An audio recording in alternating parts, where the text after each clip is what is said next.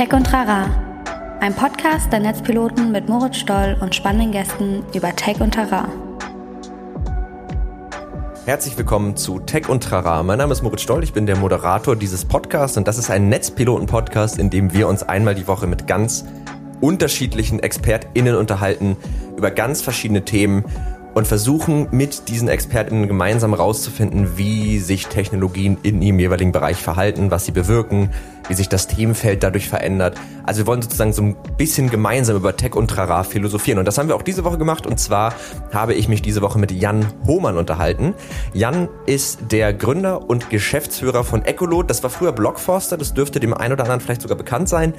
Ähm, Blockforster ist eine Plattform gewesen oder Ecolot ist eine Plattform, die eigentlich versucht sozusagen den Kontakt zwischen Marken und Influencern abzubilden, komplett digital, also von der Auftragserstellung über die, über das Matching bis hin zur Rechnungsstellung ist da eigentlich alles enthalten. Das soll so ein bisschen für beide Seiten den kompletten Prozess vereinfachen. Und Echolot hat sich jetzt auf die Fahne geschrieben, sich doch dieses Jahr mal ein bisschen mit dem Thema Diversity zu beschäftigen und zwar in ihrem jeweiligen Themengebiet, also eben Diversity im Influencer Marketing. Das Thema Diversity ist jetzt ja schon eine ganze Weile irgendwie wichtig und wird auch viel besprochen das Influencer-Marketing wird ja ein immer wichtigerer Teil im, im, Marketing generell und deswegen haben sie sich überlegt, das wollen wir jetzt verstärken. Und wir haben mal so ein bisschen generell über das Thema gesprochen. Es ist natürlich, das muss man als kleinen Disclaimer davor sagen, wir sind zwei weiße Typen, die über Diversity sprechen. Das heißt, die Zusammensetzung, die wir bilden, ist nicht sonderlich divers. Und sollten wir da irgendwelche Perspektiven, die zu dem Thema wichtig sind, äh, die vielleicht, wenn man einen anderen Hintergrund hat, eine andere Zugehörigkeit zu einer ethnischen Gruppe oder was auch immer, ähm, irgendwie vergessen haben oder nicht beachtet haben, dann schreibt uns das gerne an techundtrara.netzpiloten.de, weil da würde ich mich freuen, das schärft ja auch so ein bisschen das eigene Bewusstsein für solche Themen. Wir haben aber eben trotzdem versucht, da so ein bisschen drüber zu sprechen. Ähm, warum ist das eigentlich wichtig? Wie läuft das aktuell? Wo fehlt es da vielleicht an Dingen? Ähm, wie kann man das verbessern? Wie sollte das konkret aussehen? Und vor allen Dingen ähm, haben wir auch so ein bisschen über dieses Thema gesprochen. Das ist ja ein gesellschaftliches Thema. Da steckt ja auch ein gewisses Ideal dahinter. Äh, welche Verantwortung haben da Firmen? Sollten sie die Verantwortung haben oder nicht? Sollten sie Verantwortung übernehmen? Sollten wir uns darauf verlassen, dass Firmen und Unternehmen diese Verantwortung übernehmen oder sollte das nicht irgendwie anders getrieben sein? Also ja, war super spannend, sich mit dem Thema mal so ein bisschen auseinanderzusetzen, auch mit dem Thema Marketing an sich und Werbung. Das hat ja, ist ja auch immer so ein bisschen so ein zweischneidiges Schwert. Ähm, und eben mal so ein bisschen zu hören, was da aus Unternehmenssicht ähm, sozusagen passiert.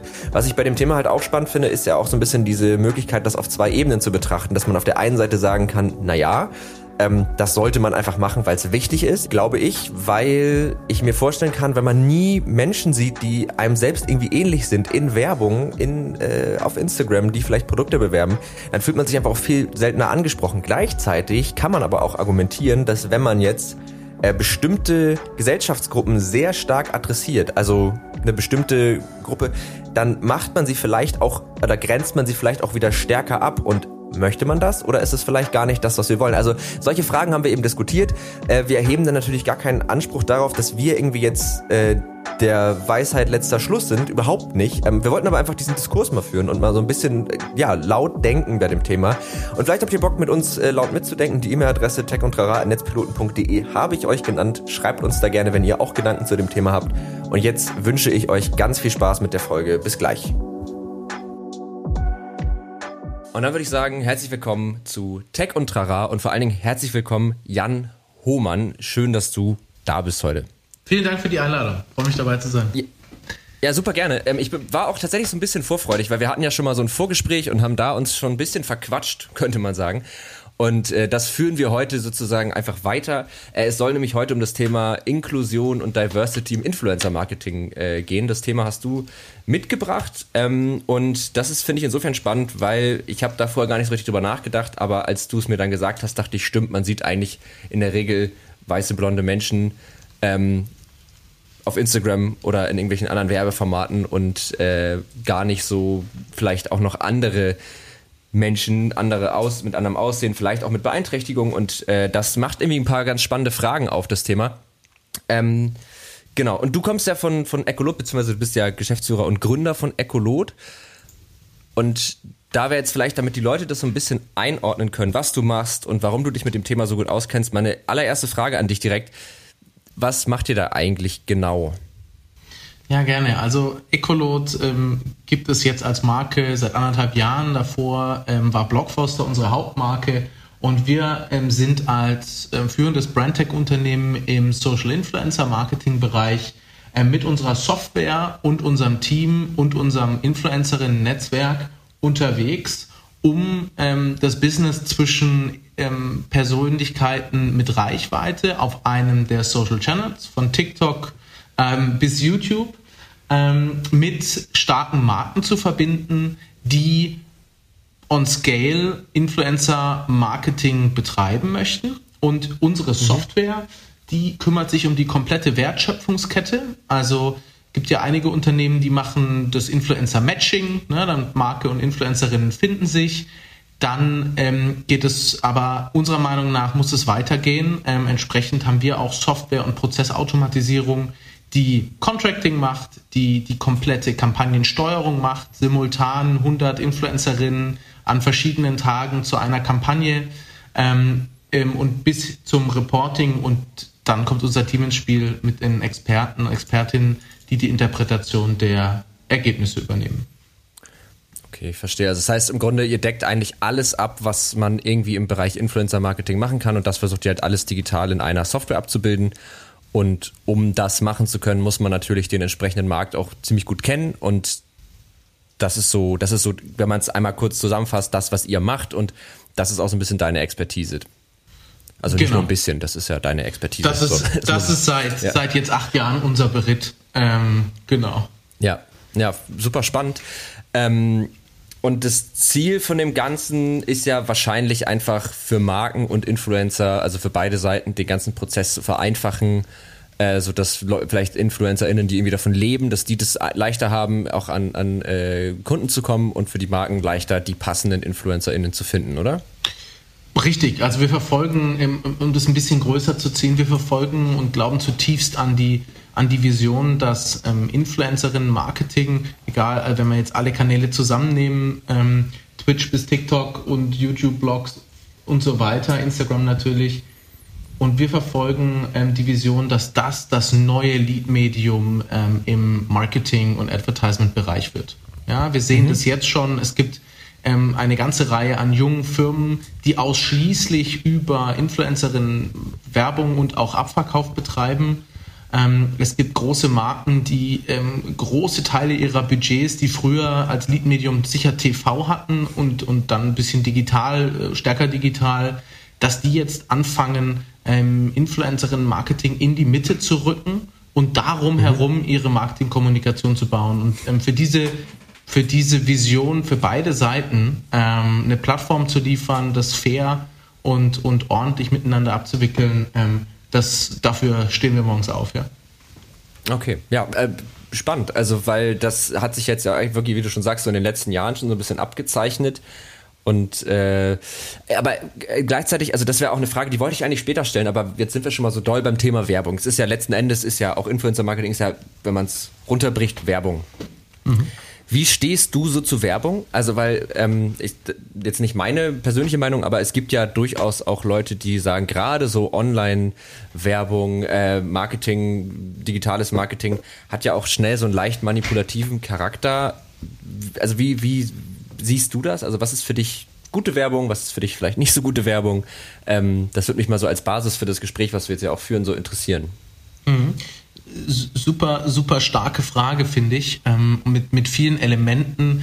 Äh, ich möchte gerne da irgendwie mal zurückgehen an, an die Grundfesten, weil ich glaube, ähm, dass die Essenz von Marketing, von Werbung ist, ich möchte ähm, für eine Marke, für ein Produkt, ähm, möchte ich die Benefits kommunizieren, ja, ich möchte transportieren, inwiefern das für Konsumenten eine Verbesserung ähm, des, des, des Lebens irgendwie ähm, bedeuten kann. Ähm, und im Prinzip ähm, sind ja so die Grundmechaniken, die es wahrscheinlich auch schon seit äh, ja wahrscheinlich schon seit vielen, vielen Dekaden gibt, sind, ich verkaufe irgendwie einen zusätzlichen Gewinn an Freiheit, ich verkaufe einen zusätzlichen Gewinn an Sicherheit oder auch eine Utopie von, von irgendwie ähm, einer, einer zukünftigen Welt die ähm, die Konsumenten mit dem Produkt oder der Marke in Verbindung bringen sollen. ähm, und mhm. auf das auch die, die, die, die Produktmehrwerte einzahlen sollen. Und ich glaube, das ist ja, das ist ja die, die tiefste Essenz von ähm, Marketing und Werbung.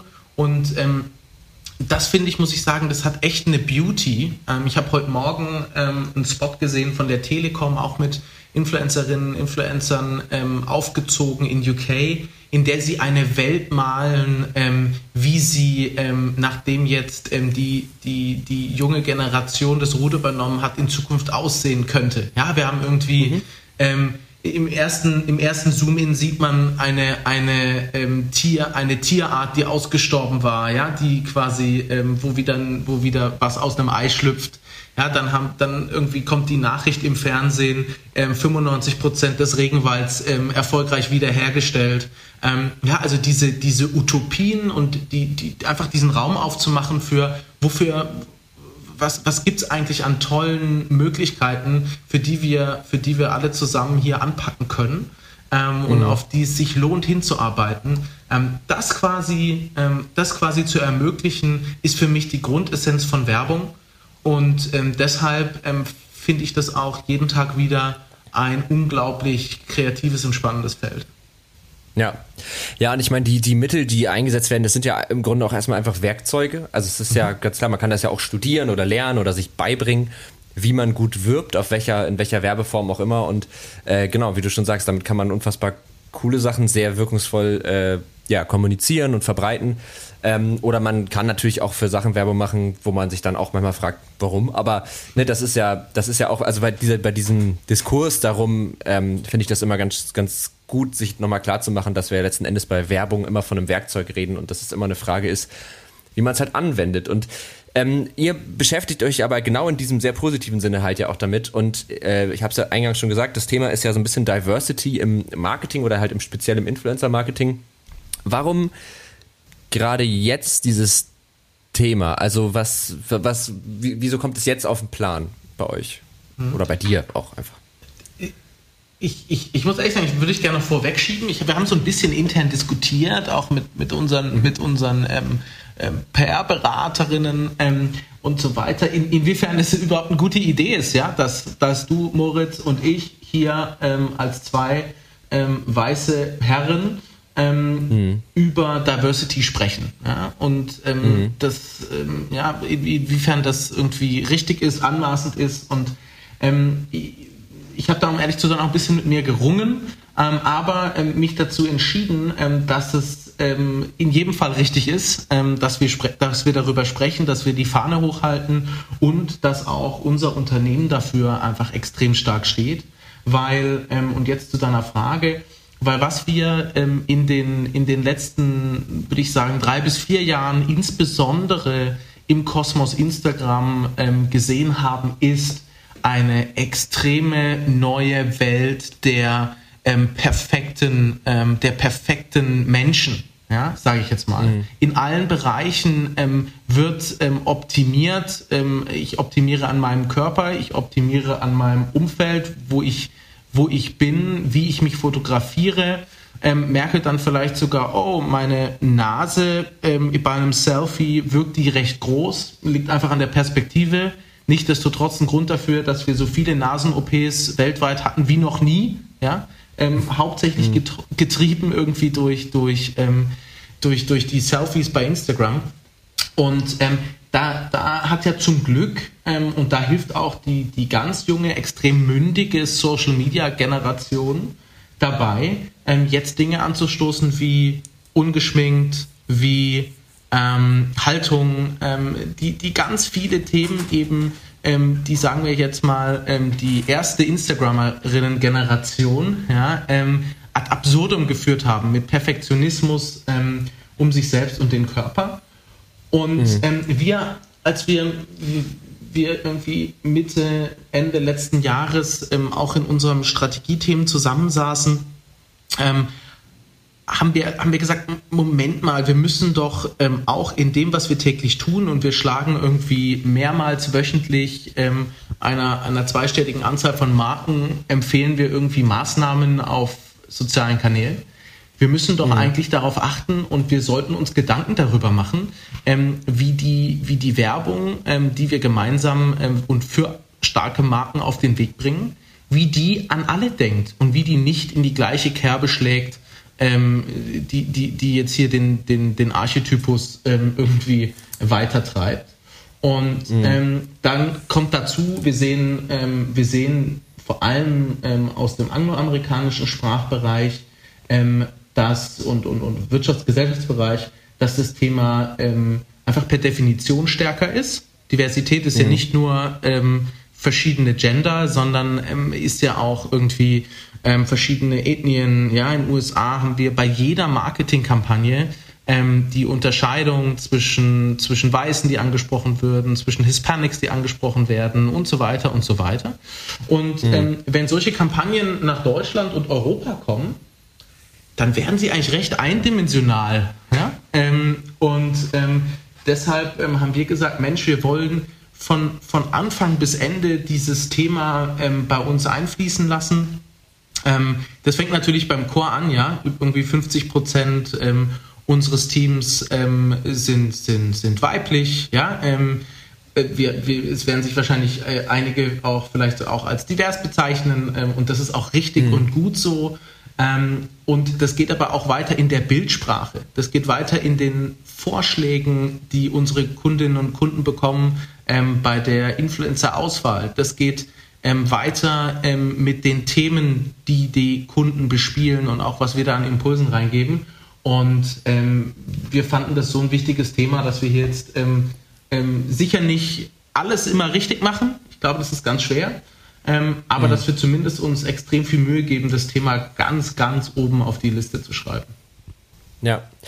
Okay, da waren jetzt relativ viele Punkte drin. Also, ähm, ich versuche das mal so ein bisschen zu sortieren. Äh, also erstmal der Punkt mit dem nicht alles richtig machen, finde ich auch, also ich finde, das darf auch nicht der, der Anspruch sein, um es überhaupt sich mit dem Thema zu beschäftigen, weil wenn man erst mit Dingen sich befasst, wenn man alles richtig macht, dann ist oft schon zu spät.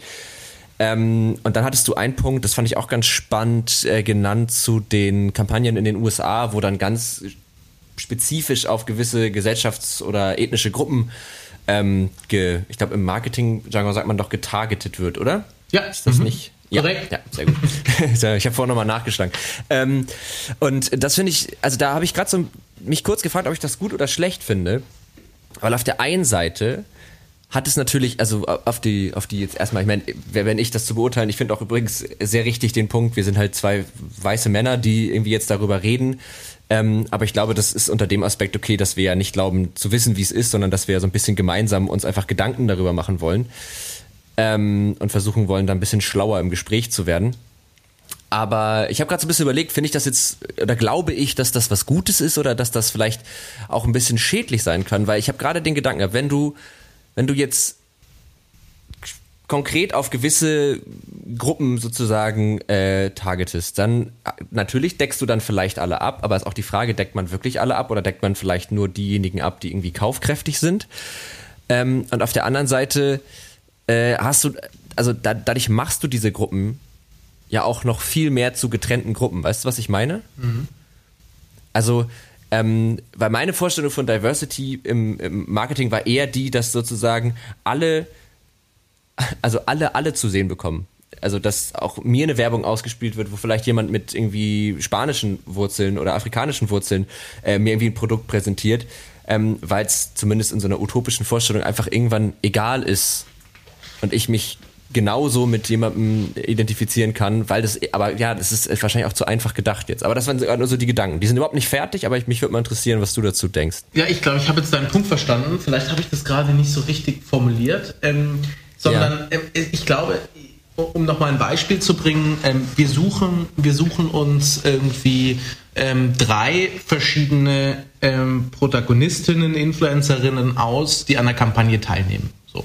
Mhm. Ähm, dann ist es ja nicht so, ähm, dass wir ähm, auf Basis der ähm, auf Basis der Einzelauswahl, ähm, ich mache jetzt mal ganz einfach Hautfarbe oder Herkunft, mhm.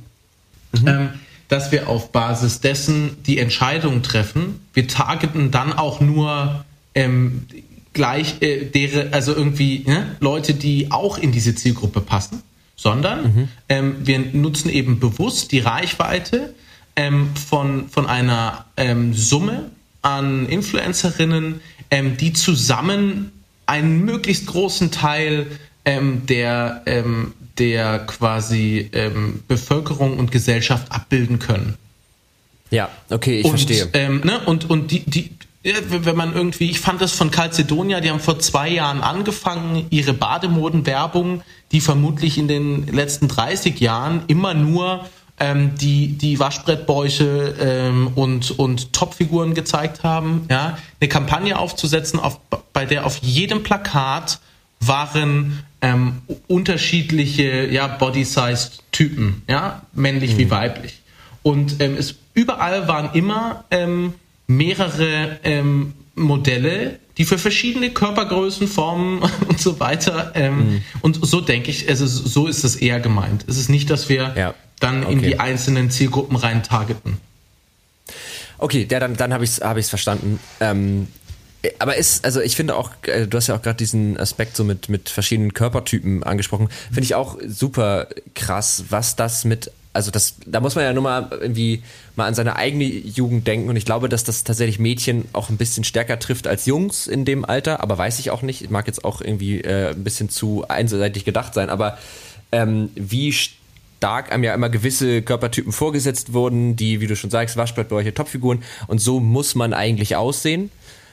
Aber so sehen ja nur, sieht ja nur ein ganz kleiner Teil eigentlich aus, weil zum Beispiel die Leute, die halt sehr viel Sport machen, was manchmal Leute sind, die halt da irgendwie auch einen Job drin haben und vielleicht einfach Models sind und die davon leben, irgendwie damit Geld zu verdienen. Ähm, und umso schöner, ich glaube, ASOS macht das doch auch. Die retuschieren doch kein Foto mehr. Oder mhm. war das nicht so? Ja. Also in ihren, in ihren Shops, genau. Und das finde ich, finde ich gut, weil, also ich meine, das ist auch relativ offensichtlich, das gut zu finden, weil da halt irgendwie auf einmal dann ja jeder eine Identifikation hat und sagen kann, ach guck mal, das ist ein Mensch, der, der, der ist mir irgendwie ähnlicher oder zumindest auf der Ebene ähnlicher. Äh, und dann, gerade bei Klamotten finde ich es auch besser. Also wenn Leute mit verschiedenen Figuren dann auch sehen, wie das an anderen Leuten mit einer ähnlichen Figur aussieht. Hm, ja, sorry, du wolltest gerade ansetzen. Also das ist, glaube ich, was du beschreibst, ist der, ist, glaube ich, das Grundding, ähm, was wir tackeln müssen. Ähm, ich mhm. habe vorhin von, davon gesprochen, dass Werbung ähm, Utopien verkaufen darf, finde ich. Ja? Ähm, irgendwie mhm. tolle Zukunftsszenarien. Und wenn ein Shop ähm, das einfach alles so lässt, ähm, wie es quasi ist, und äh, dann haben wir, glaube ich, ja den Kern von divers, nämlich unterschiedlich, ja, nicht vereinheitlicht, mhm. ähm, und verkaufen damit ja auch ein mega, mega starkes Wertesystem, was, glaube ich, im utopischen Gedanken in eine, eine, eine Welt, in der wir in der Zukunft gerne leben möchten, ähm, mhm. also ich kann mich da drin wiederfinden. Ja. Ähm, ja. Ja, und also und auch wie man das finden mag, aber Werbung beeinflusst uns ja auch. Mhm. Also ähm, wir, wir, werden ja ständig und es wird ja auch immer mehr, immer mit Bildern und, und Inhalten konfrontiert und natürlich beeinflussen die, wie wir denken, wie wir Dinge wahrnehmen. Ähm, es gibt ja diese, diese ganz einfachen äh, Wahrnehmungsbeispiele, wo, wo Bilder äh, wie erst ein Farbkontrast gezeigt wird. Du guckst da die ganze Zeit drauf, danach siehst du ein Schwarz-Weiß-Bild, aber dein Gehirn gleicht das aus und du siehst eine Farbe. Also das Gehirn verarbeitet ja die Dinge, die wir sehen und das wiederum wirkt sich auch auf unsere Wahrnehmung aus und klar halt auch, dass Werbung das tut und ähm, von daher finde ich das, also finde ich das sehr gut und sehr lobenswert und auch einfach äh, wichtig, dass wir, dass wir eben gucken, dass wir die Wahrnehmung, die wir da vermitteln, dass wir die nicht so wahllos und einzig und allein an, an ja, irgendwo wirtschaftlichen Interessen festmachen, sondern auch vielleicht so ein bisschen an idealistischen äh, Interessen. Aber das wäre auch nochmal eine Frage, ähm, weil das, was ihr macht, ihr seid eine Firma und ihr habt jetzt sozusagen ein gesellschaftliches Thema genommen und versucht, da irgendwo eine Änderung zu bewirken. Siehst du äh, das generell, also jetzt auch mal unabhängig von, von Ecolot, aber siehst du generell Firmen in der Verantwortung bei diesen Dingen? Also ist das die Aufgabe einer einflussreichen, eines einflussreichen Unternehmens, gesellschaftliche Prozesse voranzutreiben? Ich, ich würde sogar noch weitergehen und sagen, das ist die Aufgabe von uns allen. Ne? Mhm. Ähm, so irgendwie darauf zu achten, ähm, dass wir das, dass wir ähm, diese, diese relevanten Themen vorantreiben. Ich glaube aber, um auf deine Frage zu kommen, dass gerade Unternehmen und ähm, äh, gerade auch ähm, marktwirtschaftlich organisierte Unternehmen, ja, die auch durchaus meines Erachtens nach auf Profit aus sein dürfen und, und sollten, ähm, dass die einfach einen starken Hebel haben. Ähm, ich möchte ein anderes mhm. Beispiel geben. Irgendwie äh, BlackRock, ja, als, als irgendwie, ähm, das, das muss man ja auch sagen, als eine der ähm, Schreckgespenste des Kapitalismus. Ja, wenn man jetzt Kapitalismuskritiker sein wäre, würde man vermutlich sagen, BlackRock als einer der größten, ähm, größten Finanziers weltweit ähm, ist irgendwie das Negativste, was man an, an, am Kapitalismus ähm, irgendwie finden kann. Gleichzeitig, mhm. Ähm, ich möchte es gar nicht werten oder einwerten oder meine persönliche Meinung reinbringen. Ich finde es nur beeindruckend, ähm, dass äh, welche Kraft ähm, das entfalten kann, wenn, wie jetzt kürzlich geschehen, der CEO von diesem Unternehmen die Anteile an, glaube ich, jedem DAX 30 Unternehmen halten. Wenn der sagt, liebe CEOs, CEOinnen der DAX 30 Unternehmen in Deutschland, jeder von euch, der Ende 2028 nicht klimaneutral arbeitet, bei dem mhm. deinvestiere ich. So. Mhm. Dann hat das, glaube ich, so einen unglaublichen ähm, gesellschaftlichen Hebel. Ähm,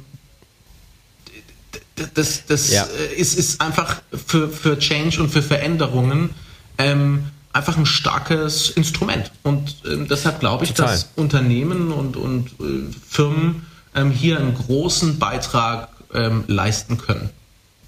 Ja, also auf jeden Fall, dass sie das können, äh, das genau, das sieht man ja genau an solchen, an solchen Dingen. Und ich meine, ähm, wenn man irgendwie das in Anführungsstrichen das Angebot, das man halt bietet äh, in so einem in so einer Marktwirtschaft, wenn man das halt einfach nur noch so anbietet, dann sind die Leute ja auch irgendwann fast gezwungen. Also anderes Beispiel, wenn jetzt alle nur noch Biofleisch verkaufen würden, dann würde ich Ne, dann würden halt alle nur noch Biofleisch kaufen, weil es gibt ja nur noch das. Die Frage ist halt so ein bisschen, aber das, äh, wie gesagt, das ist auch nur so eine Diskussionsfrage. Ähm, will man darauf angewiesen sein, dass, dass, dass private ähm, Investoren äh, oder halt private Unternehmen tun müssen? Oder ist es nicht vielleicht auch wünschenswert, dass die gar keine andere Wahl haben? Ich habe da keine, keine Meinung zu, aber das war ja auch so eine Frage, die ich sozusagen mir im Vorfeld gestellt habe. Also ist das, also dass die es dann letzten Endes machen, ist natürlich was Gutes oder in den meisten Fällen ist es was Gutes wie in eurem, aber will man darauf angewiesen sein? Kann man das überhaupt vielleicht, also gibt es da überhaupt eine andere Möglichkeit, ähm, solche Dinge irgendwie zu verändern oder sind wir darauf angewiesen, dass letzten, letztlich Unternehmen oder sogar noch eine Stufe weitergedenkt dann wiederum die Konsumenten das dann diktieren? Mhm. Äh, hochphilosophische oder soziologische Fragestellung, glaube ich. Ja, ja, ja. Äh, für mich nicht in Fall. der Lage, die abschließend ähm, annähernd zu beantworten. Nein, aber, nein, nein, nein, ich auch nicht, aber, aber das ist auch okay. Ja. aber ich glaube, wenn wir noch ein Stück, also wenn wir fragen, ähm, wenn, wenn es irgendwie ähm, Unternehmen als Einheit ähm, vielleicht nicht wären, ja, um mal einen Ansatzpunkt zu nehmen, könnten wir überlegen, ob Staaten äh, oder Länder ähm, vielleicht geeignet dazu wären, ähm, da ähm, ordnend einzugreifen. Da muss mhm. ich sagen, ich sehe die Rolle von, von Staaten allgemein eigentlich eher darin, irgendwie für, für gute Bildung zu sorgen, für Infrastruktur, für Zugänge ähm, für alle zu sorgen, ähm, so, so, so dass es einfach möglichst viele mündige Konsumentinnen gibt, mündige Bürgerinnen gibt, die in der Lage sind, ähm, sowas über ihre Konsumentscheidungen, über ihre vielleicht auch Wahlentscheidungen ähm, und, und über ihre Entscheidungen, wie sie, wie sie täglich leben und wirken, beeinflussen. Ich glaube nicht, mhm. dass staatliche Regulierung, Verbote oder ähnliches hier irgendwie helfen, das langfristig zu einem Guten zu bringen. Das kann helfen, um mal einen Schubs zu geben, um was anzustoßen. Mhm. Das ist auch manchmal vielleicht notwendig, aber langfristig ähm, ist es, glaube ich, ist es, glaube ich, ähm, wichtig, dass, dass vor allem Bildung ähm, uns dazu befähigt,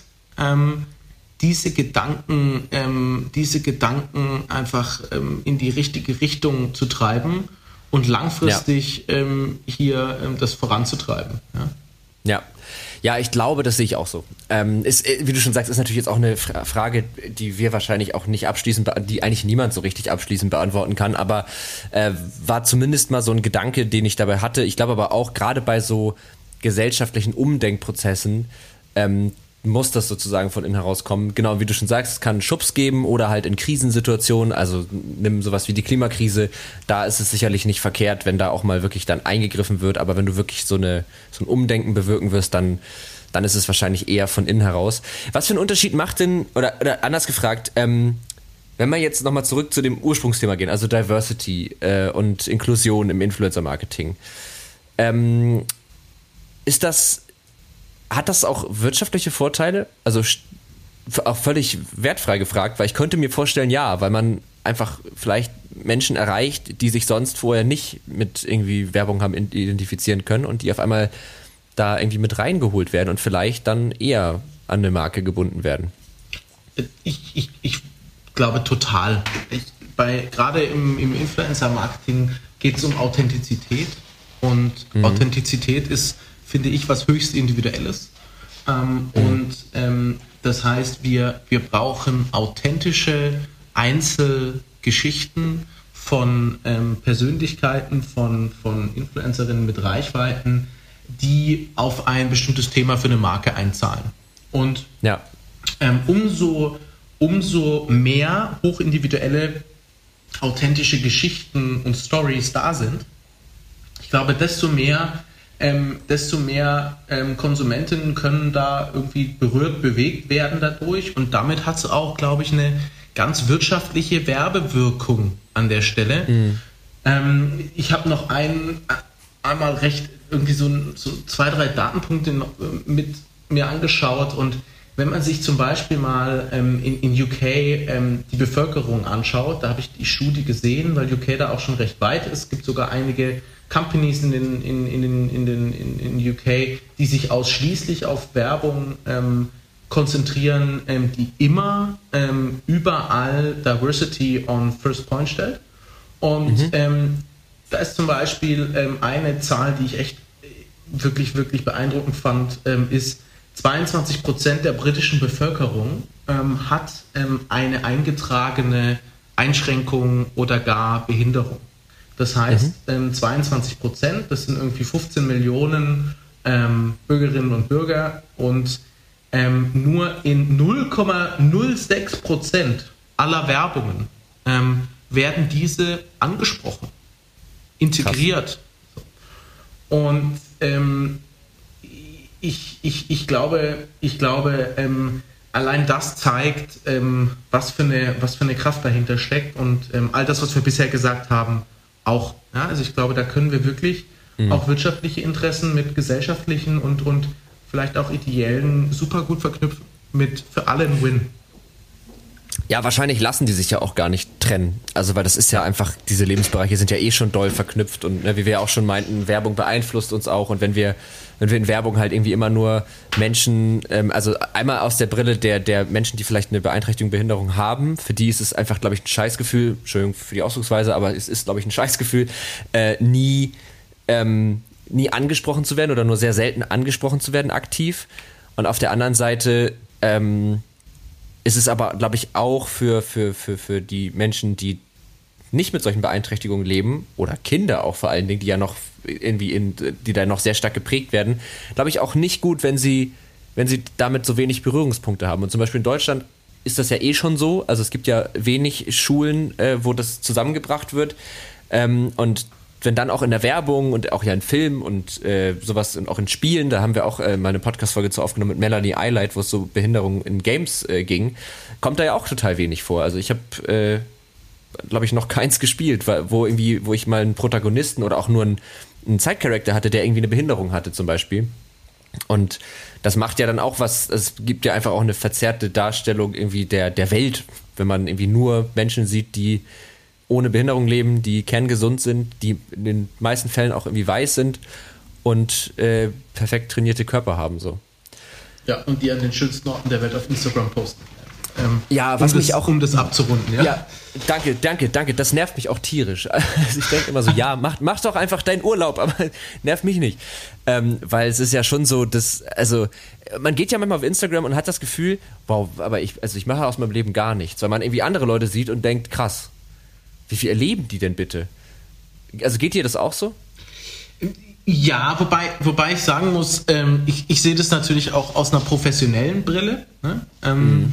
Ich ähm, das, deshalb ähm, weiß ich ja auch, was für eine harte Arbeit da äh, manchmal dahinter steckt ähm, und, und oder sehr häufig dahinter steckt. Ähm, aber natürlich vermittelt das wieder dieses perfekte, perfekte Bild ähm, von der perfekten Welt oder der perfekten ähm, Persönlichkeit am perfekten Ort zur richtigen Zeit und ähm, das ja. Ganze irgendwie ähm, hoch 10.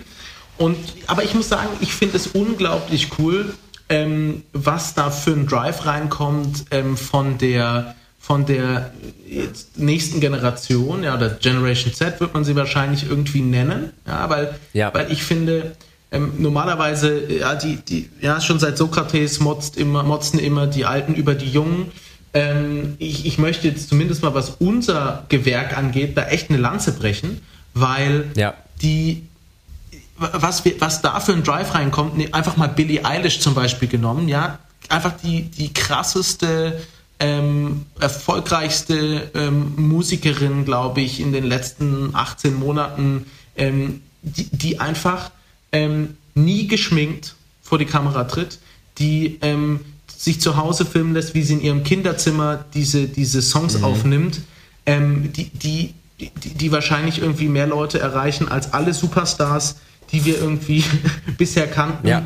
Ja, ja. Sie, ihre Fans ähm, fordern von ihr, ähm, dass, sie sich, dass sie sie selbst ist. Ja? Ähm, es, es gab so ein bisschen Bodyshaming ähm, auf ihrem Account mal auch eine Zeit lang ähm, von, von mhm. einigen. Da hat man richtig gesehen, wie die Fan-Community dagegen gehalten hat, ähm, sie ja. verteidigt hat. Und ähm, das ist ein Drive, einfach mal ähm, den, den, den glaube ich, hätte es, den würde es nicht geben, wenn da nicht eine ja. sehr, sehr ähm, starke ähm, und, und auch kluge äh, Generation ähm, gerade gerade Gas und Laut geben würde, ja. Ja, ja, total. Also ich, äh, ich bin jetzt gar nicht so weit weg von dieser Generation, deswegen kann ich da jetzt nicht so drüber reden, als äh, wäre das so die Generation nach mir. Also ich glaube, mit 24 bin ich genau an der Grenze zwischen Millennial und Gen Z. Mhm. Ähm, aber ich finde es auch krass und ich merke auch diesen Unterschied. Also ich sehe den total zwischen, zwischen diesen beiden Welten und ich finde, das manifestiert sich ja ganz stark auf TikTok. Also auf TikTok gibt es viel mehr Imperfektionen, da gibt es viel mehr echte Gefühle, da gibt es viel mehr ähm, Authentizität, die auch einfach wirklich Authentizität, boah, das war ein Zungenbrecher, ist. Äh, also weißt du, die nicht mit Ziel, sondern die ist einfach da. Menschen zeigen sich da, die reden über das, was sie beschäftigt, die reden über das, was ihnen Sorgen macht. Ähm, und was ich daran besonders cool finde, ist, dass ich habe aber das Gefühl, das schwappt auch so ein bisschen auf die Älteren über. Also TikTok hat schon seit einer ganzen Weile auch wirklich Ältere, also 40 äh, plus, so, die da halt auch sind. Äh, Familienväter, äh, Mütter, Opas, Omas, alles Mögliche. Und die dann teilweise aber auch über solche Themen sprechen. Also auch einer, der sagt irgendwie, äh, so ein älterer Herr, der meint, ich weiß nicht so richtig, ob ich jetzt homosexuell oder heterosexuell oder bisexuell bin. Ich kann das nicht so richtig einordnen. Wie, also wie würdet ihr, ihr, ihr redet hier doch da so viel mal drüber, könnt ihr mir dabei helfen? Und das finde ich halt mega cool, dass sowas, dass diese Offenheit mit solchen Themen und auch mit eigenen Unsicherheiten vielleicht, was solche Themen zum Beispiel betrifft, dass die dann auch wieder überschwappt auf, auf Ältere, die das vielleicht jetzt so nicht von Anfang an mitbekommen haben, wie es diese Leute oder wie, wie es die, die Generation Z oder die Jüngeren halt äh, mitbekommen haben. Total. Und ich, ich, glaube, ich glaube, wichtig ist ja auch irgendwie der Diskurs, ja. Ähm, und, und dass da auch drüber diskutiert wird und dass da ja. vielleicht auch ähm, die, äh, dass man mit den Eltern, Großeltern, Verwandten, wie auch immer, darüber sich kritisch auseinandersetzt und da auch Reibung erzeugt. Ähm, ich glaube, ja. das ist einfach ein cooler Impuls.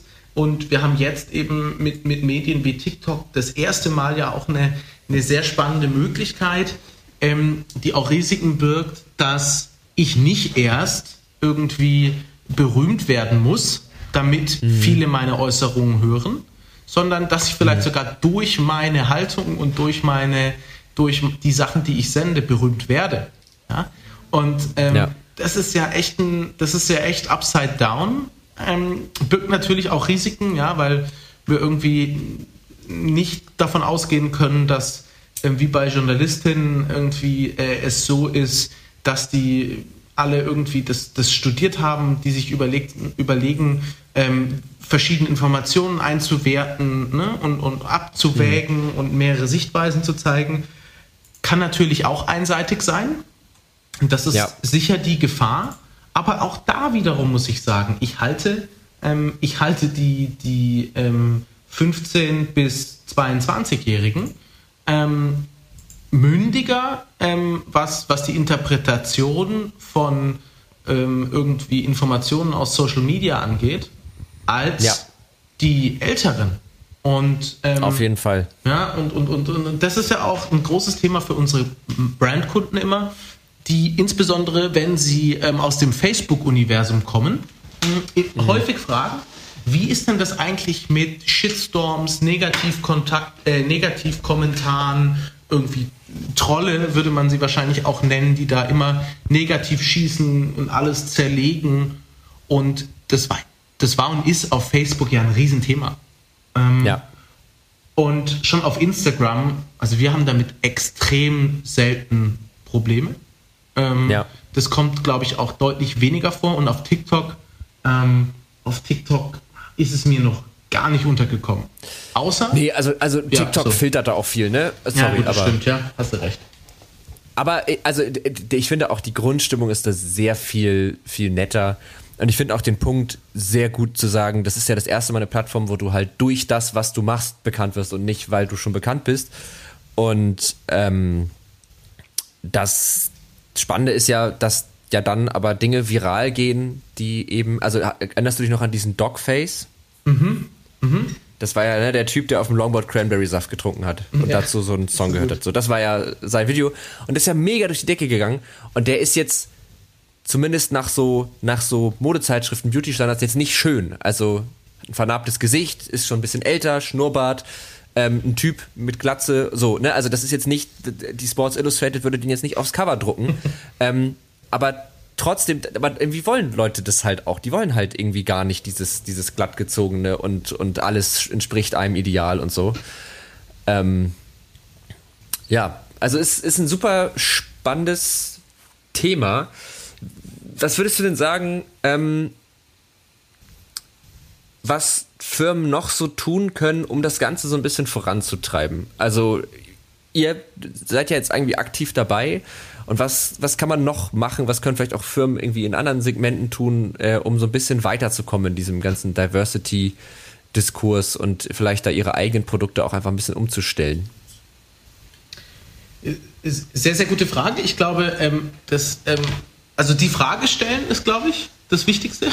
Ja, mhm, ja, ähm, ja. Dass wir uns ähm, bei dem, was wir tun, ähm, dieser bewusst sind, dass dass das eine ähm, Kernfrage ist, über die nachgedacht werden darf und muss. Ähm, mhm. Dann ähm, ich, zu, den, zu den werblichen Sachen habe ich ja schon einiges, einiges gesagt. Das fängt bei der Zielgruppendefinition an, ähm, geht dann ähm, ähm, am Ende bis, hin, bis hin zur auch kennzahlbasierten Auswertung dessen.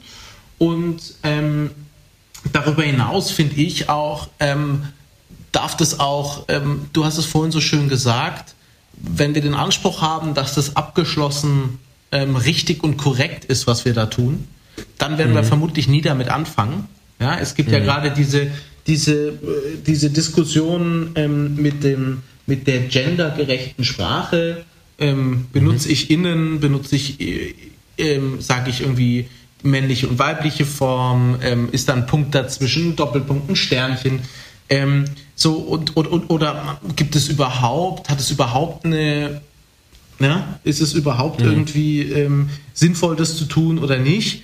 Und ich glaube, Kulturtheoretiker ähm, stimmen alle überein und sagen, Sprachlichkeit ähm, definiert ein Stück weit Kultur, hat dann extremen ja. Einfluss drauf. Ja, deshalb irgendwie damit beschäftigen muss man sich und einfach ausprobieren. Ja, wir nutzen jetzt zum Beispiel ja. ähm, Kund Sternchen innen, ja, ähm, und und ähm, ich, ich, bin auch nicht, ich bin auch noch nicht in der Lage, das immer richtig zu machen, auch im Sprechen ähm, fällt es mir manchmal schwer. Aber wir haben uns einfach gesagt, wir ziehen das durch, wir achten da drauf, wir weisen uns gegenseitig darauf hin ähm, und, ja. und wir, wir, machen das jetzt einfach. Ähm, auch wenn vielleicht der eine, die andere sagt, ähm, finden wir umständlich, wir würden das anders machen. Ich glaube, es, es geht erstmal darum, da loszulegen und zu starten mit kleinen Schritten. Und wenn wir in einem Jahr das anders machen und da ein Quadrat dahinter setzen, statt einem Sternchen vorne hin, ja. äh, let's do it, ja. Ähm, die Diskussion ja, darum hilft, glaube ich, nicht sehr ähm, weiter. So. Nee, glaube ich auch. Also ich glaube, beziehungsweise man, man, kann ja schon die Diskussion führen, wie könnte man es besser machen. Ähm, um das halt auch kontinuierlich zu verbessern. Also in jedem dieser Bereiche, auch so wenn es mhm. um die Auseinandersetzung mit dem eigenen Rassismus zum Beispiel geht mhm. oder mit den eigenen Vorurteilen, so dann ist ja immer eine gute Frage, wie können wir es noch besser machen, wie kann ich es für mich noch besser machen. Ähm, und ich glaube, also ich könnte mir vorstellen, was auch hilft bei diesem ganzen Kram ist, wenn man Leute einstellt, dass man auch darauf achtet, dass man Leute aus mit ganz vielen verschiedenen Hintergründen einstellt, weil wenn man sich überlegt, wie kriegen wir das hin, dass sich jeder irgendwie äh, gut und nicht ausgeschlossen fühlt und repräsentiert und wertgeschätzt, so dann macht es ja wahrscheinlich Sinn, also da kann ich auch übrigens die Folge mit Tabea Gzisiek nochmal empfehlen, wo es ähm, mhm. um so Vorurteile oder unbewusste Vorurteile in, in den, äh, im Journalismus geht, ähm, dass ich diese ganzen Bedürfnisse und Gedanken und Erfahrungen und Erlebnisse, die, die ja irgendwie dahinter stehen, dass ich die ja besser zusammenbringe, wenn ich eben auch Menschen habe, die die halt mitbringen, so. Unbedingt. Äh, kann ich jetzt nur, kann ich nur unterschreiben und ähm, das ist eine Sache, die wir probieren ähm, auch ganz stark ähm, beispielsweise in unserer Firmenkultur herauszustellen. Ja? Ähm, mhm. Wir haben immer noch klare, wir haben, wir haben Hierarchien, ja. Ähm, mhm. ne, das, von der Organisationsstruktur gibt es Hierarchien. Ähm, es ja. gibt da verschiedene Ebenen. Ich bin jetzt nicht jemand, der sagt, wir, ähm, also ich, ich schwöre jetzt nicht auf ein, auf ein irgendwie ähm, anderes Modell, aber ich schwöre auf ein Modell, in dem der, ähm, der oder die Praktikantin ja, ähm, auf Basis eines guten Argumentes in der Lage ja. ist, ähm, die Entscheidung der Geschäftsleitung zu beeinflussen. Und das hat ja. mal ein Praktikant ähm, zu mir im Offboarding-Gespräch gesagt, der war lange bei uns, später Werkstudent und sagt, Jan, ähm, die, ähm, der Tag, an dem ich in einem Meeting was gesagt habe und du hast danach deine Meinung geändert, der war für mich eigentlich das, das Beste an den zweieinhalb, drei Jahren, die ich hier gearbeitet habe und auch ähm, so, so, und das fand ich ein unglaublich ähm, cooles Feedback, ähm, ja, was, wo ich gedacht habe, Mensch, ähm, cool, ähm, ich will das zulassen. Ich weiß gar nicht, ob ich es immer zulasse. ja, vielleicht ja. auch unterbewusst. Ähm, ich bin auch jetzt niemand, der irgendwie besonders still und leise ist. Ja, ähm, kann sein, mhm. ich bügele auch mal was weg und rüber. Aber umso häufiger uns das gelingt, ähm, glaube hilft es ähm, einem und jedem Unternehmen, ja. Ja, das glaube ich auch. Ja, und ich meine, also Veränderungen jedweder Form, also an sich selbst, was bei diesen Themen, glaube ich, eine entscheidende Rolle spielt, aber auch größere Veränderungen innerhalb einer Firma, die geschehen halt auch einfach stückweise. Also einfach durch immer wieder probieren und probieren und dann hat man vielleicht mal ein Meeting, wo man denkt, ah, jetzt habe ich, jetzt habe ich nicht, jetzt habe ich übergangen, Mist, beim nächsten Mal mache ich es besser und vielleicht schafft man es, vielleicht schafft man es aber auch nicht, dann macht man es halt beim übernächsten Meeting. Aber einfach immer mit sich selbst so im Diskurs zu stehen, aber auch, glaube ich, so ein bisschen versöhnlich zu sein, das ist auch gut, dass man eben nicht alles sofort hinkriegen kann. Ähm, aber es ist auf jeden Fall eine schwere Aufgabe, das kann man, glaube ich, schon mal sagen. Ähm, aber, und das schließt nochmal so ein bisschen den Bogen zu dem, was du anfangs meintest, ähm, zwar, wir sind zwar zwei weiße Männer, die hier gerade über dieses Thema reden. Das heißt, wir gehören ja eigentlich doch in vielen Belangen immer eher zur privilegierten Gruppe. Absolut, Aber ich finde ja. gerade dann sollte man sich ja damit auseinandersetzen. Also genau dann sollten wir ja irgendwie äh, nachdenken, unser Verhalten hinterfragen, unsere, unser unternehmerisches Tun, unseres privaten Tuns, alles Mögliche äh, zu hinterfragen. Und ich glaube, dass das ist das, was man machen sollte. Und wir werden sicherlich auch in diesem Gespräch, also ich bestimmt, äh, werde bestimmt auch mal eine Formulierung gewählt haben, wo jemand sagt, das sagt man so eigentlich nicht. Wenn ihr das Gefühl habt, dann äh, sagt mir das gerne. Also einfach auf techundtrara.netzpiloten.de äh, oder an diese E-Mail-Adresse eine Mail schreiben oder auf Instagram Netzpiloten, Twitter Tech und Trara erreicht ihr mich auch. Und dann ähm, kann ich das nämlich mitnehmen und dann habe ich es beim nächsten Mal vielleicht ein bisschen besser raus. Ich, also ich denke mal, das sollte jemand was an deiner Ausdrucksweise kritisiert haben, sage ich dir das. Aber ich glaube, ich habe nichts gehört. Ja, ähm, gerne, gerne ähm, alles, alles ähm, hier rüber schmeißen über den Zaun, ja, ähm, oder durch den durch den Podcast ähm, Orkus ähm, nehme ich extrem gerne mit. Ja. Ja, weil ich glaube, nur so kann man es dann irgendwie auch hinkriegen, dass man sich halt irgendwie immer wieder gegenseitig irgendwie drauf aufmerksam macht und äh, das besser hinkriegt. Ähm, oh. Wollen wir mal, wir haben jetzt das Thema eigentlich ziemlich einmal umrissen und ich hätte Lust, falls du damit einverstanden bist, äh, mal zu unseren Podcast-Kategorien zu kommen. Cool. Ja, sehr gut. Äh, es gibt davon zwei und die erste Kategorie, also es sind beide blind, also auch für mich sind die blind. Ähm, und die erste Kategorie heißt, was hast du zuletzt ergoogelt? Also, was war das letzte, wo du auf Google nachgucken musstest? Wie funktioniert das? Wie geht das? Was ist das? Fällt dir spontan was ein? Ich muss, ich, ich bin, ich bin da extrem krass. Ich, ich google alles. Ich bin so, also meine, ja. meine Verlobte, ähm, die ist immer genervt, wenn wir zusammen Auto fahren. Ähm, dann kommt irgendeine Fragestellung auf und ich sage mal, komm, schau mal nach, ich will das jetzt wissen. Ähm, das, das, passiert täglich ähm, hundertfach, ja. ja ähm, krass. Insofern, ähm, insofern, lass mich überlegen. Ich guck mal einfach kurz parallel. Vielleicht kannst du ja deine Erfahrung teilen. Ich gucke so lange ja, meine History gerne. und sag genau. Das habe ich nämlich das habe ich nämlich auch gerade gemacht. Ähm, und meine, meine letzte Google-Anfrage, äh, ich habe gegoogelt, wie viel Joker in so einem typischen Romy-Kanaster-Bridge-Spiel für die, für die äh, Twitch-Zuschauer, ich halte es gerade in die Kamera. Nee, also in der, aber in der Packung. Ah, okay. Joker müssen, weil ich habe diese Packung, ich wusste nicht mehr, sind da noch alle Karten drin. Habe ich die aufgemacht und dann habe ich die Karten gezählt, also ich habe die immer sortiert und habe dann gezählt und dann habe ich gedacht, okay, und jetzt sind in dieser Packung noch sechs Joker drin. Aber wie du schon richtig sagst, bei Romy, Canasta und Bridge braucht man die alle gar nicht. Also habe ich genügend Karten, dass wir hier mal wieder schön eine Runde Karten spielen können. Äh, das war meine letzte äh, ja, spannende Google-Suchanfrage. Ansonsten habe ich nur so technischen Kram gegoogelt. Der ist jetzt nicht so spannend zu erzählen, aber das äh, war es bei mir. Ja, cool. Ich habe gerade mal nachgeschaut. Ich habe heute Morgen ähm, den Musiker, Gitarristen Hiram Bullock nochmal gegoogelt. Ähm, okay. Alter ähm, Funk-Gitarrist. Ähm, ich bin, bin, ja sehr ähm, ähm, irgendwie Musik ist eine meiner großen Leidenschaften, äh, insbesondere wenn es sich um Gitarrenmusik handelt. Und mhm. ähm, ich habe heute Morgen ähm, im Auto, ähm, ich mache jeden Monat eine Playlist auf Spotify, ähm, mhm. in der ich irgendwie so ein bisschen einfange, was mein Musical Mood ist. Und ähm, da habe ich heute Morgen nochmal ähm, einen Song von ihm gehört und ähm, wollte mich dann nochmal ein bisschen genauer ähm, nach seiner Signature-Gitarre ähm, informieren. Ah. Das habe ich tatsächlich heute Morgen, ähm, heute Morgen gegoogelt. Ja. Spielst du selber Gitarre oder? Ja, ich spiele selber leidenschaftlich gern Gitarre und cool. Er ist eine Jazz-Gitarrenlegende ähm, die ich vor, vor kurzer Zeit, ähm, also zwei Wochen glaube ich, ähm, mal wieder irgendwie ist mir in mein Blickfeld gerückt und seitdem höre ich das rauf und runter, ja. Ja, mega. Ja, ich bin auch, also Gitarrenmusik ist, ist bei mir auch, also ich bin ein bisschen mehr in dieser Folk- mhm. Rock-Richtung, aber mhm. so, äh, ich finde auch immer ohne Gitarren, ohne mich, das hat mal äh, Markus Herrmann im, vom Podcast Gästeliste Geisterbahn gesagt. Das finde ich das sehr, sehr, treffend. Also das beschreibt meinen Musikgeschmack sehr gut. cool. Ähm, kommen wir direkt zur zweiten Kategorie und zwar äh, die Empfehlung der Woche. Ähm, da geht es darum, dass meine Gäste und ich eigentlich jede Woche eine Empfehlung jeweils aussprechen für irgendwas. Also das ist völlig äh, frei, das kann alles Mögliche sein.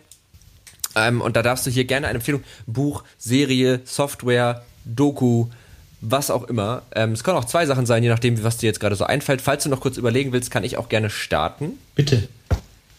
Äh, ich lese gerade ein Buch, das finde ich ganz gut. Das, äh, tatsächlich wurde mir das auf Instagram in die, in die äh, Timeline gespült.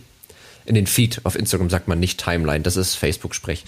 Ähm, und zwar heißt es, ich denke ich denk zu viel von Nina Kunz. Das ist, im Grunde ist das einfach nur so eine Aneinanderreihung von, ja, was sind das? Kolumnen, Essays, so ein bisschen so eine Mischung, äh, wo sie halt viel über darüber, wie sie so ja, im Grunde sich zu viel Gedanken macht über irgendwas. Und da ich äh, ein leidenschaftlicher Overthinker bin, also viel zu viel nachdenke ähm, und mir damit oft selbst im Weg stehe, dachte ich, das ist doch mal ein gutes Buch. Ähm, dann, das ist so eines dieser Bücher, wo man liest und denkt, ach ja, guck mal, so bin ich ja auch. Ähm, und das kann ich sehr empfehlen. Das ist lustig geschrieben, das macht irgendwie Spaß und es sieht auch ganz hübsch aus.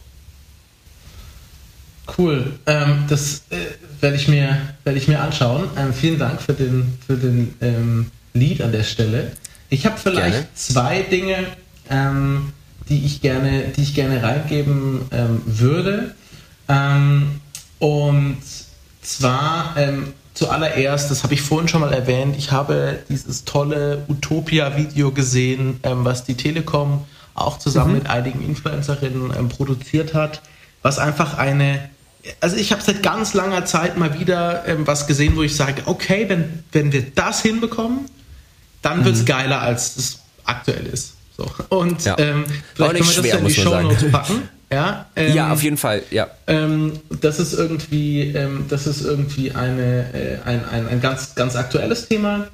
Und ähm, dann muss ich sagen, dass ich extrem stark versuche, auch bei uns überall dieses, dieses Positive Intent-Thema ähm, zu triggern, was mir extrem hilft. Ich, ich gehe irgendwie grundsätzlich in meinem Leben davon aus, dass ähm, es ständig Missverständnisse gibt. Ja, es gibt ja irgendwie mhm. diese soziologische Herleitung, irgendwie 95% aller Kommunikation schlägt fehl. So. Und wenn wir davon ja. ausgehen, finde ich, ähm, dass es unglaublich wichtig ist, dass wir überall mit Positive Intent rangehen.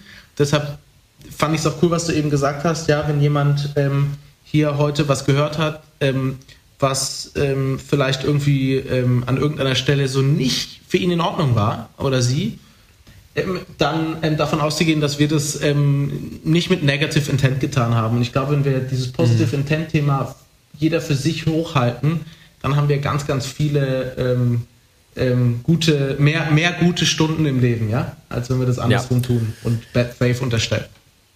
Ja, sehr schön. Das finde ich, finde ich äh, wahnsinnig toll, die, die Vorstellung. Also, dass man, im Grunde meinst du, dass man immer den anderen immer erstmal eine positive Absicht unterstellt und denkt, dass ich vielleicht verstehe ich es nicht, aber es war, glaube ich, irgendwas in seinem Kopf oder in ihrem Kopf wollte die Person positiv etwas tun. Ist das Auf damit gemeint? gebracht. Okay, ja gut, das war nur um es nochmal klar zu kriegen. Äh, ja, und das äh, genau das Video und auch den Link zum Buch und so, das, das kommt alles in die Show Notes. Also auch der Link zu euch nochmal und äh, zu allem, was wir heute so irgendwie gesagt haben. Alles, was da irgendwie sich verlinken lässt, das packen wir eh immer in die Shownotes rein.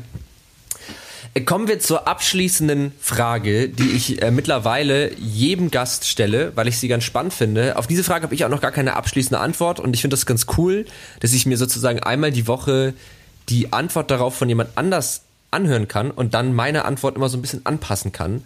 Äh, und zwar geht es dabei um die Frage, glaubst du, dass es rein theoretisch für jedes Problem eine technische Lösung geben könnte. Das heißt nicht, dass wir sie schon haben, aber glaubst du, es ist rein hypothetisch gesehen möglich, Probleme technisch, algorithmisch, wie auch immer zu lösen? Willst du eine Ja-Nein-Antwort? Äh, also ja, nein und dann gerne auch begründet. Also wenn du, wenn du, wenn du dir dazu Gedanken hast, auf jeden Fall. Ich glaube, um ehrlich zu sein, nein. Ähm, habe darüber noch nicht so viel ähm, ich, ich, nein, ich, ich, jedes Problem eine technische Lösung. Also Nein, ich kann das ich, gerne nochmal. Ja, okay. kannst du nochmal konkretisieren? Genau, also was ich damit meine ist, man könnte ja davon ausgehen, also das war so meine, meine Herleitung, als ich mir die Frage überlegt habe, man könnte ja davon ausgehen, dass wir irgendwann alles um uns herum verstehen. Also so, das wäre eine Möglichkeit, ne? dass wir genau wissen, wie funktionieren wir auf bis zur untersten zellulären Ebene, wie funktioniert unsere Psyche, unsere Gehirne, wie funktionieren Gesellschaften, wie funktioniert Klima, alles, die ganze Welt. Dass wir dieses Wissen ja rein hypothetisch irgendwann ansammeln könnten. Und dann könnte man ja sagen, wenn dem so wäre, könnten wir dann nicht auch jedes Problem, was da drin steht oder entsteht, lösen, weil wir ja immer die Regeln kennen, nach denen es entsteht. Weißt du, wie ich das meine? Mhm. Jetzt verstehe ich es jetzt verstehe ich es besser. Ähm, ich glaube, mhm. dass, äh, es gibt ganz spannende, ganz spannende Forschungsfelder, die in den USA ja ähm, irgendwie gerade äh, gepusht sind, was irgendwie so ähm, Ethics um künstliche Intelligenz, ja. Mhm. Ich habe eine gute eine, eine Kommilitonin, die, die dazu forscht. Unglaublich spannendes Thema. Was macht die, wie entscheidet die KI ähm, über ein Problem, ähm, zum Beispiel, äh, ich bin ein ähm, autonom fahrendes Auto, ähm, wenn ich gerade ausfahre, ähm, überfahre ich ähm, eine junge Frau, ja. wenn ich rechts abbiege, überfahre ich ein Kind, wenn ich links abbiege, einen älteren Mann. So, wie entscheidet eine KI? Und das wäre ja auch ein Problem. Ne? Und die Frage ist, mhm. gibt es dafür, gibt's dafür überhaupt eine Lösung? Ähm, mhm. Und ähm, ich, ich glaube, meine, meine Antwort ist nein. Und ich hoffe das auch ganz ähm, tief und fest, dass wir das nicht alles abschließend technisch ähm, und am Ende mit Einsen und Nullen ähm, erklären und lösen werden können. Ja, das glaube ich auch. Ähm, ich glaube, ich bin da ganz bei dir, weil ich glaube, es gibt äh, immer noch was, auf dem wir operieren als, als Menschen, das sozusagen noch über, über Messbarkeiten hinausgeht. Das soll jetzt nicht so esoterisch klingen, wie es sich vielleicht gerade anhört.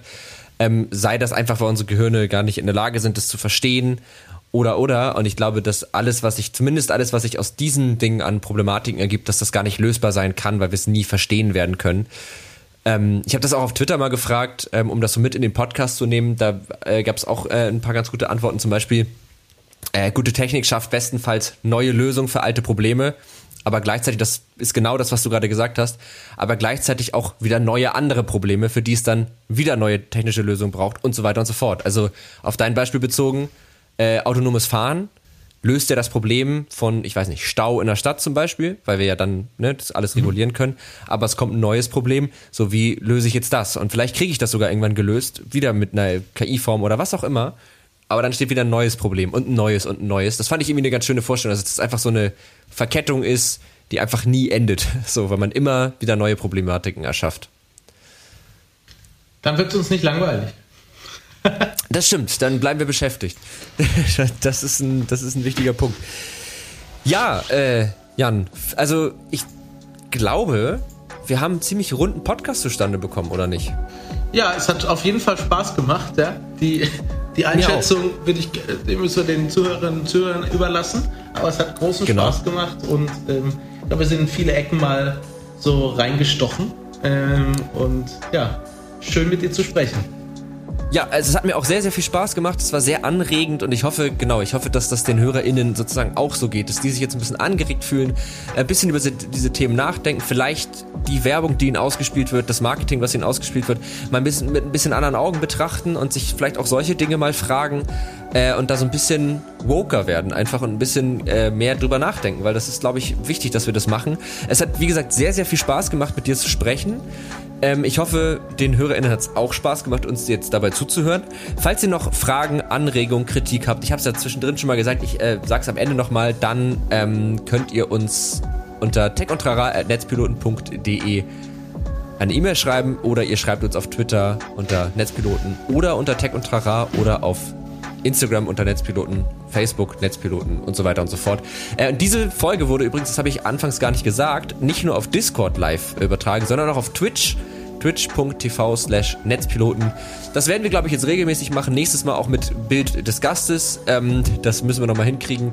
Und dann äh, könnt ihr uns da sozusagen sogar zugucken, äh, wie wir miteinander sprechen. Und das gibt nochmal eine ganz neue Ebene. Ja, Jan, äh, wenn du nichts mehr hast, ich werde durch. Ja, danke für die Einladung und ähm, ich freue mich auf weitere spannende Podcasts aus eurer, aus eurer Richtung. Ja, ich äh, sehr gerne. Vielen Dank, dass du da warst und ich freue mich äh, ganz viel Spannendes weiter zum Thema Diversity und Inklusion im Influencer-Marketing von euch zu hören. Jo, bis bald. Lasst euch gut gehen. Bis bald. Ciao. Jo. Ciao. Tech und Rara.